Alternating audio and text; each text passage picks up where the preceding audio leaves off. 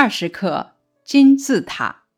本课的主题感悟：这篇课文由两篇短文组成。第一篇主要描写了夕阳下金字塔的雄浑之美，以及作者由此引发的万千思绪。第二篇是非连续性文本，主要以胡夫金字塔为例。介绍了金字塔的地理位置、久远的建筑年代、雄浑的外观、精湛的工艺以及巧妙的设计，还对古埃及悠久的文明及取得的成就进行了简要补充。本课的感悟心语：面对金字塔这一埃及的标志性建筑，我们禁不住会赞美古埃及人民的聪明才智，感谢他们给世界带来的奇迹。社会的进步就是文明史的演变。古埃及的文明程度超乎了我们的想象，引起我们无限的遐想。让我们从古书籍、古建筑中细心寻找历史的印记吧，那会让我们发现更多的文明，了解更多的知识。下面咱们来讲一下对比阅读，了解非连续性文本，感受两篇短文的异同点。所谓非连续性文本，是相对于以句子和段落组成的连续性文本而言的阅读材料，多以统计图表、图画、文字等形式呈现。它的特点是直观、简明、概括性强，阅读短简快，能够大大缩减阅读的时间，提高阅读的效率。相同点。这两篇短文呢，均采用了不同的方式介绍金字塔。那咱们来看它们的不同点。金字塔夕照描述内容，描绘的是夕阳下的金字塔美景，表达方式是连续性文本，前后自然段之间有较为密切的逻辑关系，情感浓郁，融情于景，字里行间充满对金字塔的赞美。能让读者鲜明地感受到作者抒发的情感。不可思议的金字塔描述内容方面是介绍金字塔的相关信息，表达方式方面呢是非连续性文本，介绍的是金字塔的相关信息。看似内容不连贯，其实图文之间、语段之间都有着紧密的联系，让我们对金字塔有了更准确。更具体的了解，这两篇短文都用了不同的方式写金字塔，那你更喜欢哪一种呢？说一说你的理由。我喜欢不可思议的金字塔的表达方式，理由是这篇由文字、数据、图示等组成的非连续性文本，主要介绍了胡夫金字塔的特点，语言简洁，知识性强，让人读后能够了解很多金字塔的信息。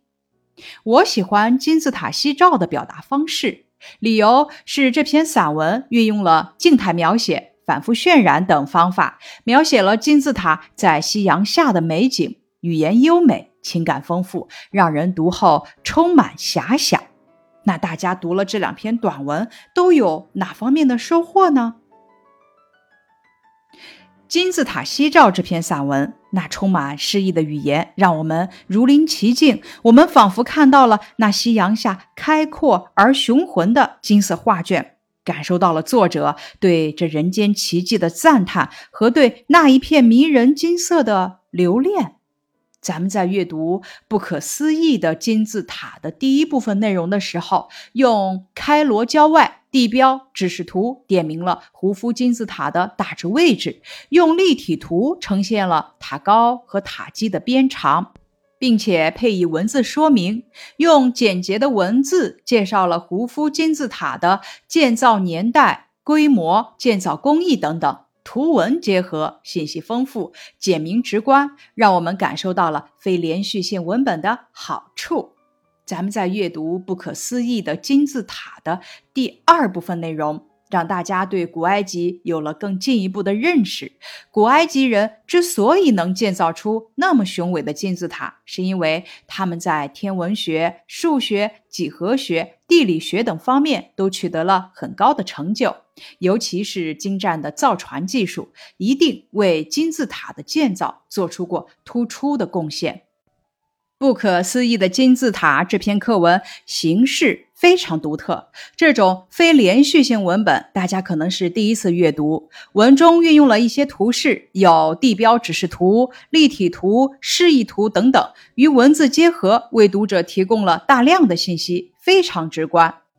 地标指示图点明了金字塔的位置在开罗郊外。胡夫金字塔立体图直观地说明塔基边长和塔高。示意图直观地表现出石头之间的结合非常紧密。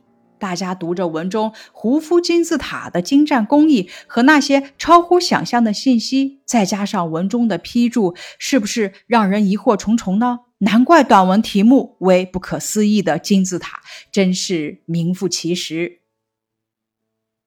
下面咱们看看本课的一些写法，文中用了许多生动精彩的词语，比如说“黄澄澄”“金灿灿”“熠熠发光”“遐想”“不由自主”“忧思”“不可思议”“肥沃”“精湛”等等。二相同的内容用不同的方式来介绍。本课中的两篇短文都是写金字塔的，《金字塔西照》是连续性文本，不可思议的金字塔是非连续性文本。接下来，咱们就黄澄澄这种读音做一些拓展知识方面。以下内容还是大家以各自学校老师传授的知识为准。从新华字典的解释来看，这个字有两种读音，分别为橙、邓，但都不表示颜色。经查现代汉语词典与普通话易读词审音表，发现二者的读音也不一样。按照语言大师吕书香先生的解释，黄澄澄为 a b b 式结构，其中 b b 部分叠词要读成第一声。这种形容词 a 加 b b 的形式为什么会出现变成一声的现象呢？据吕书香先生讲，这和北京人口语习惯中常把 b b 读成音平调有关。类似的，咱们可以举出以下的例子：慢腾腾、沉甸甸、红彤彤、白蒙蒙、黑黝黝、黑乎乎、黑洞洞。那既是习惯，就不是规律。这里声调的变化没有什么规律可循，因为有大量的这类形容词不能变调，还应照读本音。比如空荡荡、红艳艳、白皑皑、恶狠狠、赤裸裸、野茫茫等。在现代汉语词典部分的黄澄澄读的是一声。关于读音方面的疑惑，大家可以询问各自的代课老师来求以解惑。接下来，咱们共同学习的是语段阅读部分。以下是两则非连续性文本，主要说明的是人们对文化遗产的损坏方式，呼吁读者保护好我们的文化遗产。首先，咱们阅读材料一：狮身人面像的面部保存较好。但几千年来经历风化和人为破坏，鼻子完全损毁。根据一四零二年一位阿拉伯历史学家的记载，一名苏菲派狂热分子曾故意毁其容，目的是修正宗教上的谬误。然而，仍有很多线索能够推想石像最初是什么样子。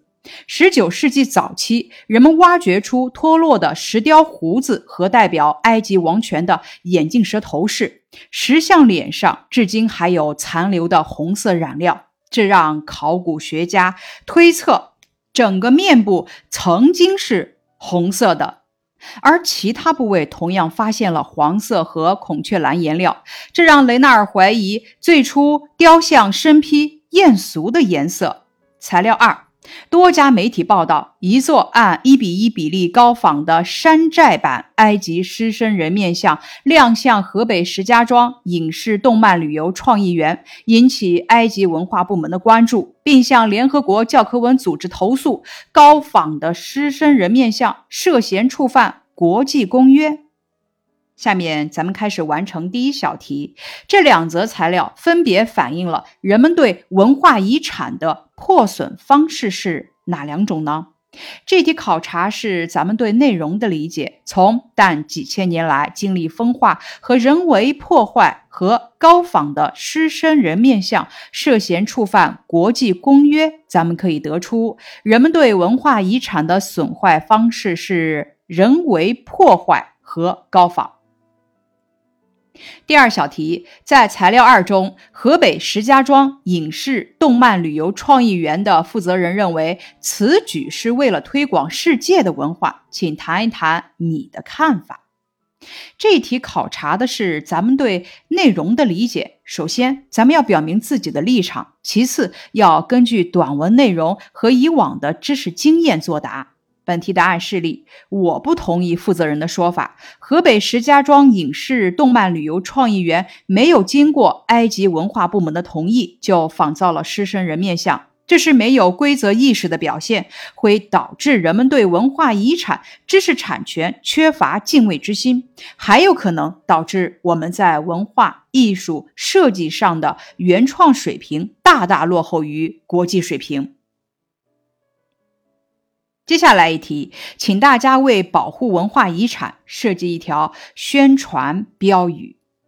咱们在设计标语的时候，注意要简洁明了，达到宣传鼓励的目的就可以了。答案示例：为保护文化遗产设计一条宣传标语，保护文化遗产，尊重历史，造福今天，开创未来。接下来，咱们学习的一篇课外拓展阅读题目是埃及的金字塔。在埃及首都开罗西南面金黄色的沙漠中，可以看到一座座巨大的角锥形建筑物，它们巍然屹立，傲对碧空。这就是举世闻名的埃及金字塔。金字塔是古埃及法老的坟墓，大约在公元前二十七世纪，埃及古王国由法老统治。法老死后，他们的尸体都埋葬在巨大的石头坟墓里。这些坟墓底座是四方形，越往上越小，最后成为顶尖。因为它们的轮廓有点像汉字的“金”字，所以称为金字塔。古埃及各王朝修建的大大小小的金字塔共有七十多座，其中最大的是开罗近郊的胡夫金字塔。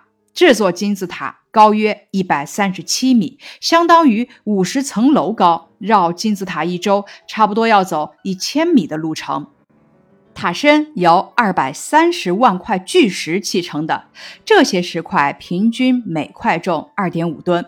这些石块磨得很平整，石块与石块之间砌得很紧密。几千年过去了，这些石块的接缝处连锋利的刀片都插不进去。如此宏伟而又精巧的金字塔是怎样建造起来的呢？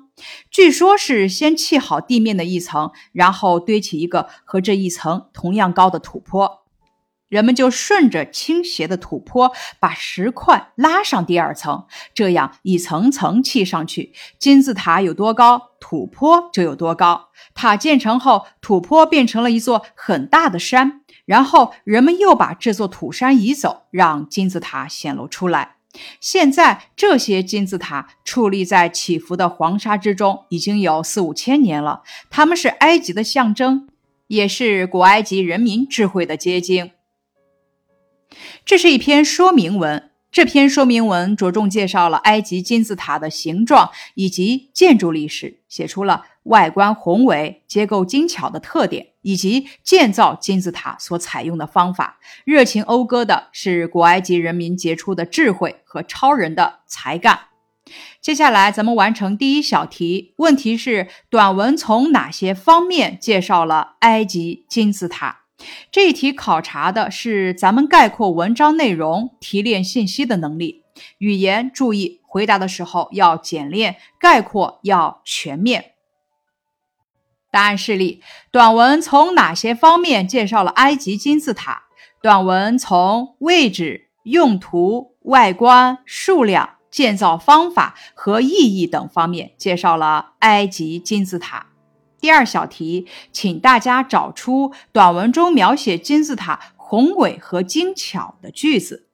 这一题考察的是咱们对文章句子的理解。咱们结合句子，这座金字塔高一百四十六米多，相当于四十层高的摩天大厦。绕金字塔一周，差不多要走一千米的路程。塔身由二百三十万块巨石砌成，这些石块平均每块重二点五吨，看出金字塔的高大宏伟。接着，从这些石块磨得很平整，石块与石块之间契合得很紧密。几千年过去了，这些石块的接缝处连锋利的刀片都插不进去，可以看出金字塔的结构精巧。接下来是第三小题，短文的第三自然段介绍胡夫金字塔，主要用了哪种说明方法呢？这一题考察的是咱们对说明方法的掌握。